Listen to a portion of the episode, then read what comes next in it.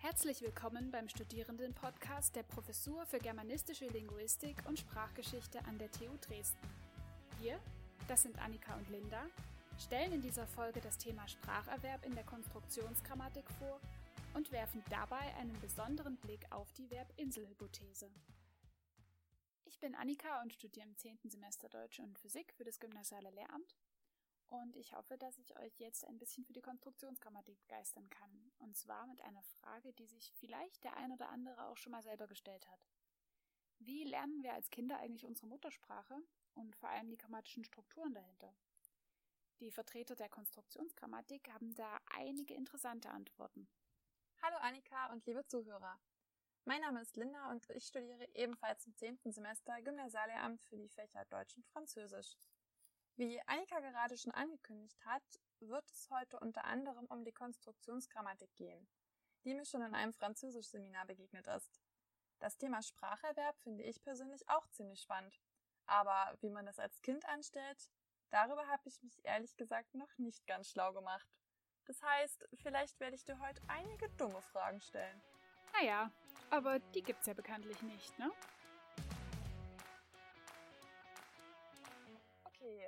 Lass uns doch einmal kurz zusammenfassen, was unsere Fragen für diesen Podcast sind. Was bei mir jetzt vor allem hängen geblieben ist, ist der Spracherwerb. Nach welchen Regeln und Prinzipien funktioniert er? Und dann hast du noch etwas über die besondere Rolle der Verben gesagt. Wieso gerade eigentlich Verben? Ah, nicht ganz so schnell, Linda. Ich glaube, darauf kommen wir später dann zurück. Ja, Spracherwerb ist ein spannendes Thema. Aber dieser Podcast soll ihn vor allem aus der Sicht der Konstruktionsgrammatik beleuchten. Die Vertreter dieses Ansatzes haben nämlich die traditionelle Herangehensweise an die Spracherwerbsforschung vor knapp 30 Jahren ganz schön aufgemischt. Alles klar, kurze Unterbrechung. Vielleicht ist es für unsere Zuhörer ganz gut, wenn wir noch einmal kurz erklären, was die Konstruktionsgrammatik speziell ausmacht. Die Vertreter sind ja der Ansicht, dass sich unsere Sprache nicht aus einzelnen Wörtern zusammensetzt, die grammatischen Regeln folgen, sondern dass sie stattdessen aus Konstruktionen besteht, die ein sogenanntes Form-Bedeutungspaar bilden. Genau, und solche Konstruktionen, das können einzelne Morpheme sein oder ganze Redewendungen, ja eigentlich auch grammatische Regeln, wie zum Beispiel die Passivkonstruktion. Genau, und der springende Punkt dabei ist, eine Konstruktion in ihrer bestimmten Form geht nie ohne ihre Bedeutung einher. Beide bilden eine Einheit und weil die Konstruktionsgrammatik diese Bedeutung als so unverzichtbar ansieht, gehört eine Konstruktion natürlich auch immer in einen gewissen situativen Kontext. Und übrigens, ohne die Betrachtung des Kontextes könnten wir laut Konstruktionsgrammatik auch die Entwicklung von Sprache gar nicht verstehen. Wozu wir ja gleich kommen. Das Praktische am Ansatz der Konstruktionsgrammatik ist aber auch, dass man sowohl einfache Lexeme als auch idiomatische Ausdrücke, also die metasprachliche Ebene, damit erfassen und erklären will. Und wenn ich mich recht erinnere, dann stößt genau an diesen Punkt die Schulgrammatik an ihre Grenzen. Und da sind wir ja wieder beim Thema Spracherwerb. Die sogenannte Schulgrammatik habe ich ja vorhin schon mal kurz angesprochen. Ach ja, genau. Du meintest, dass die traditionelle Herangehensweise durch die Konstruktionsgrammatik aufgemischt wurde. Also, wenn du mich jetzt fragen würdest, wie Kinder lernen zu sprechen, hätte ich als erstes im Kopf, dass sie versuchen, ihre Eltern nachzuahmen. Ist das jetzt traditionell? Am Anfang steht ein Wort, dann folgen mehrere, und dann versuchen sie verschiedene zu kombinieren. Aber natürlich kennen sie da ja noch nicht die richtige Grammatik, sondern hängen alles irgendwie aneinander. Ah, und hier haben wir schon das erste Merkmal der traditionellen, also der generativen Grammatik. Die reden nämlich auch gern von der richtigen Grammatik, die Kinder eben noch nicht so beherrschen wie die Erwachsenen, wie du es vielleicht gerade ausdrücken wolltest. Und das bezeichnet man dann als Defizitmodell. Das heißt, man geht davon aus, dass sich bei Kindern die Erwachsenengrammatik erst noch entwickeln und ausreifen muss. Die Konstruktionsgrammatik distanziert sich davon und betrachtet die Kindersprache in ihren Eigenregeln.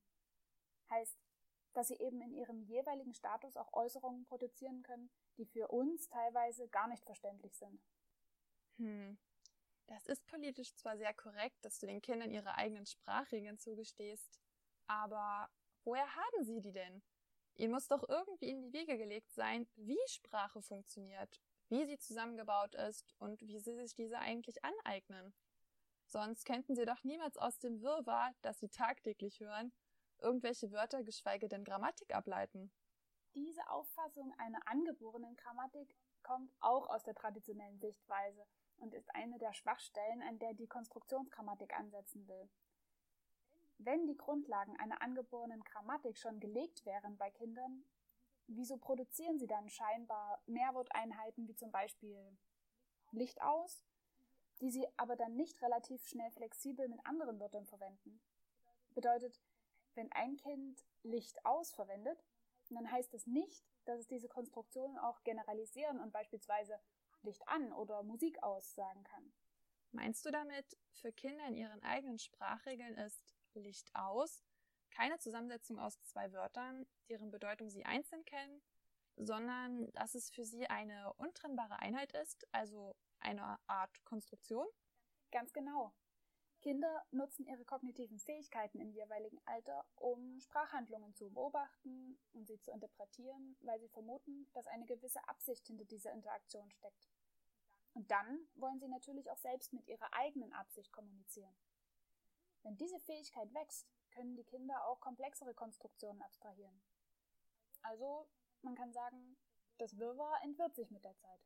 Also lernen Kinder sozusagen nicht einzelne Wörter, die sie dann aufgrund von grammatischen Regeln zusammensetzen, sondern sie bekommen irgendwelche Interaktionen in ihrem Umfeld mit, aus denen sie dann konstruktionell lernen und verstehen somit letztendlich, was sie eigentlich bedeuten. Und diese spalten sie sich dann nach und nach in ihre einzelnen Bestandteile auf und bekommen somit auch die grammatischen Strukturen innerhalb der Konstruktion mit, oder? Genau. Aber das Wichtige ist, sie gehen eben zuerst von ihrer Semantik aus und lernen daraus dann die Syntax. Sie weisen nicht zuerst irgendeinem Wort die grammatische Kategorie Subjekt zu, um sie dann vorbildhaft mit dem Prädikat zu kombinieren. Würden Kinder so ticken, wären sie schon viel eher viel produktiver und variabler in ihren Aussagen. Das hat übrigens auch ein Konstruktionsgrammatiker namens Michael Tomasello bestätigt. Und der hat sogar herausgefunden, dass manche einfache transitive Strukturen, also Sätze mit einem Subjekt und einem Objekt, Kinder teilweise erst mit neun Jahren richtig anwenden.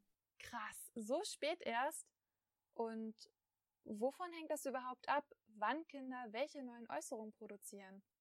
Manche fangen ja sehr früh an zu sprechen und bei manchen Kindern denkt man, das passiert nie. Das hängt eigentlich wieder nur vom situativen Kontext ab. Kinder versuchen, das zu produzieren, was zu ihren kommunikativen Zielen passt. Da ist es ja auch nur logisch, was Tomasello in seiner Studie zum Spracherwerb seiner Tochter herausgefunden hat. Sie benutzt als Zweijährige das Verb malen viel öfter, viel variabler und in viel komplexeren Konstruktionen als das Verb schneiden. Einfach, weil es ihre Kommunikation so erfordert. Oh, und damit sind wir auch beim angeteaserten Verb angelangt. Welche Rolle spielt denn nun das Verb im Spracherwerb? Ich kann mir vorstellen, dass es durch seine zentrale Stellung im Satz schon eher eine übergeordnete Rolle spielt, weil es durch seine Eigenschaft, Argumente an sich zu binden, ja auch sehr wichtig für die Syntax eines Satzes ist, oder? Naja, Tomasello hat dem Verb in seiner Studie auf jeden Fall eine wichtige Rolle eingeräumt. Sonst hieße sie ja kaum First Verbs. Aber er betont auch, dass unsere Erwachsenenbedeutung von Verben wahrscheinlich nicht die von Kindern ist.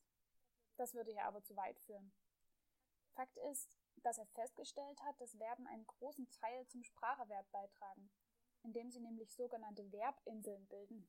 Verbinseln? Das klingt, als wenn sie völlig einsam und unabhängig voneinander in der Weite des Lexikonmeeres vor sich hin existieren. Aber warum sollte das so sein? Das ist so, sagt die Konstruktionsgrammatik, weil Kinder am Anfang die Verbindung der Verben durch ähnliche grammatische Strukturen noch gar nicht kennen. Sie lernen sie innerhalb einer Konstruktion und wenden sie dann auch so an, ohne anfangs irgendwelche übergeordneten Kategorien zu erkennen. Ein Verb entwickelt sich auch nur innerhalb seiner Strukturen weiter, eben abhängig vom Input, den das Kind bekommt. Und irgendwann dann kann es auch mit einem anderen Wort kombiniert werden oder innerhalb einer anderen Konstruktion benutzt werden. Soll das heißen, wenn sich die Verbinseln einzeln weiterentwickeln, kann es auch sein, dass sie sich unterschiedlich schnell weiterentwickeln? Wenn zum Beispiel das Kind mehr oder anderen Input zum Verb malen bekommt als zum Verb schneiden? Genau, das ist der Kern von Tomasellos Verbinselhypothese. Die hat er 1992 aufgestellt und damit einen ziemlich ungewöhnlichen Vorschlag gemacht. Sogar heute wird daran noch weiter geforscht. Jedenfalls, was er schon damals über den Werberwerb seiner Tochter entdeckte, spricht eigentlich für sich. Sie benutzte noch zwischen 16 und 18 Monaten fast alle ihre Verben, und das waren so 20 Stück, nur auf eine einzige Art und Weise. Zwischen 18 und 20 Monaten sind es zwar schon 61 Verben, aber immer noch benutzt sie sie mit keinen flexiblen Argumenten. Erst zwischen 20 und 24 Monaten sind es insgesamt mehr Verben, die sie auf unterschiedliche Arten nutzt. Aber es sind auch nur fünf verschiedene Kombinationen. Das spricht ja dafür, dass Kinder gar nicht so schnell lernen, wie man immer annimmt. Ja, und vor allem, dass sie nicht sehr produktiv in ihren Äußerungen sind. Das heißt, dass sie Wörter nicht in ihren grammatischen Kategorien lernen und sie dann variabel kombinieren, sondern dass sie Lexeme zuerst in ihren Konstruktionen aus der Umwelt ableiten, nach und nach ausbauen und schließlich abstrahieren. Und das heißt auch, wenn ein Kind ein Verb in einer komplexen Konstruktion benutzt, dass es diese auch nicht automatisch auf andere Verben überträgt, weil diese Verbinsel vielleicht noch nicht so weit ist? Du hast es erfasst. Ich denke, an dieser Stelle können wir eine kleine Zusammenfassung machen. Das war doch ganz schön viel Input für die paar Minuten. Aber ich habe auf jeden Fall total viel gelernt. Na dann, leg doch mal los. Was ist denn hängen geblieben? Also, die Konstruktionsgrammatik ist der Auffassung, Kinder lernen Sprache zuerst in Form von Konstruktion, die input- und kontextabhängig sind. Ein Kind interpretiert bestimmte Absichten, die es in Verbindung mit einer Konstruktion wahrnimmt, und wendet diese dann auch selbst an. Und da diese Fähigkeit im Verlauf der kognitiven Entwicklung des Kindes immer weiter ausgebaut wird, werden auch die Konstruktionen immer komplexer. Aus diesen abstrahieren sich dann die grammatischen Strukturen, vor allem innerhalb sogenannter Verbinseln. Die sind zunächst unabhängig voneinander und entwickeln sich auch unterschiedlich schnell weiter, bis die Kinder schließlich, und das dauert länger als man denkt, erst mit ungefähr zwei Jahren diese Verbinsel mit verschiedenen Lexemen verwenden und so grammatische Kategorien abstrahieren. War das soweit richtig? Ja, ziemlich gut. Da würde ich mal sagen, Lehrauftrag erfüllt. Ich hoffe, auch ihr da draußen könntet euch heute einige neue und vielleicht inspirierende Gedanken aus diesem Podcast mitnehmen und wieder ein bisschen mehr Licht ins Dunkel der Konstruktionsgrammatik bringen. In diesem Sinne verabschieden wir uns. Und bleibt schön gesund.